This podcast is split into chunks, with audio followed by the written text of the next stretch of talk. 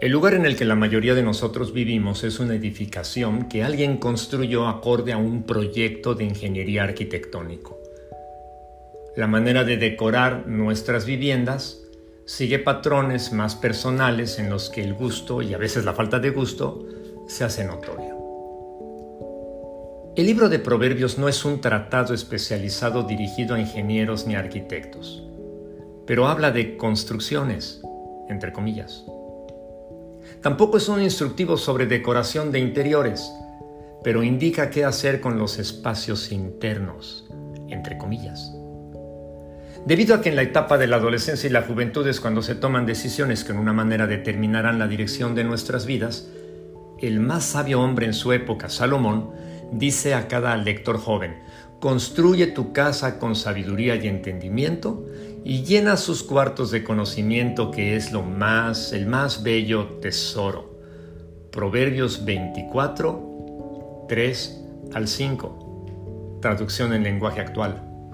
Construye tu casa con sabiduría y entendimiento y llena sus cuartos de conocimiento que es el más bello tesoro. Dos elementos fundamentales para embellecer tu vida aparecen en este proverbio del día. Primero, toma decisiones considerando consejo más allá de tu propia e intuitiva opinión. Eso es lo que significa en el texto construir con sabiduría y entendimiento. Para lograrlo debes preguntar opiniones a personas respetables y consideradas por otros y no solamente por ti mismo como personas sabias. No se trata de ser inteligente, sino sabio al decidir. Ser sabio significa saber distinguir lo que Dios desea que hagas y tener las agallas, la determinación para hacerlo a la manera de Dios. Segundo, tu plan de vida quedará en inmejorable situación cuando consideres que los espacios internos de tu vida, como lo es tu corazón, tu mente, tu espíritu, tu alma, deben ser embellecidos con conocimiento porque el conocimiento es el más bello tesoro. Nuestros hogares van cambiando de decoración conforme al tiempo que transcurre. Al pasar de los años suele verse un interior más lindo, más acogedor, más bello, porque con el tiempo vamos encontrando objetos y colocando detalles que hacen que cada rincón luzca especial y nos evoque un grato recuerdo. Y así es con nuestra vida interior. Al pasar de los años, el conocimiento es lo que hace que seamos mejores. A quienes optan por el camino necio de la ignorancia, el pasar de los años les hace lucir cada vez más acabados, débiles y enfermos.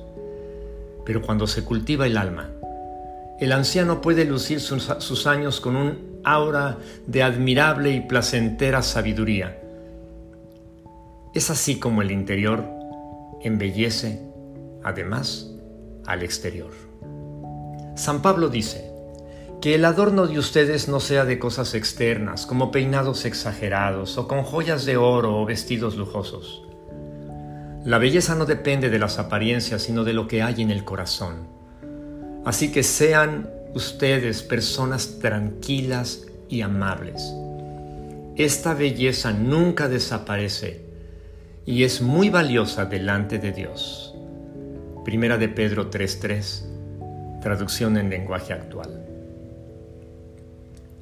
Haz de mí, Señor, una persona cuyo corazón crezca y construya en tu sabiduría y en gracia para contigo y para con la gente. Haz de mi corazón un hogar para ti en el que los grandes tesoros de tu reino adornen cada rincón de mi interior.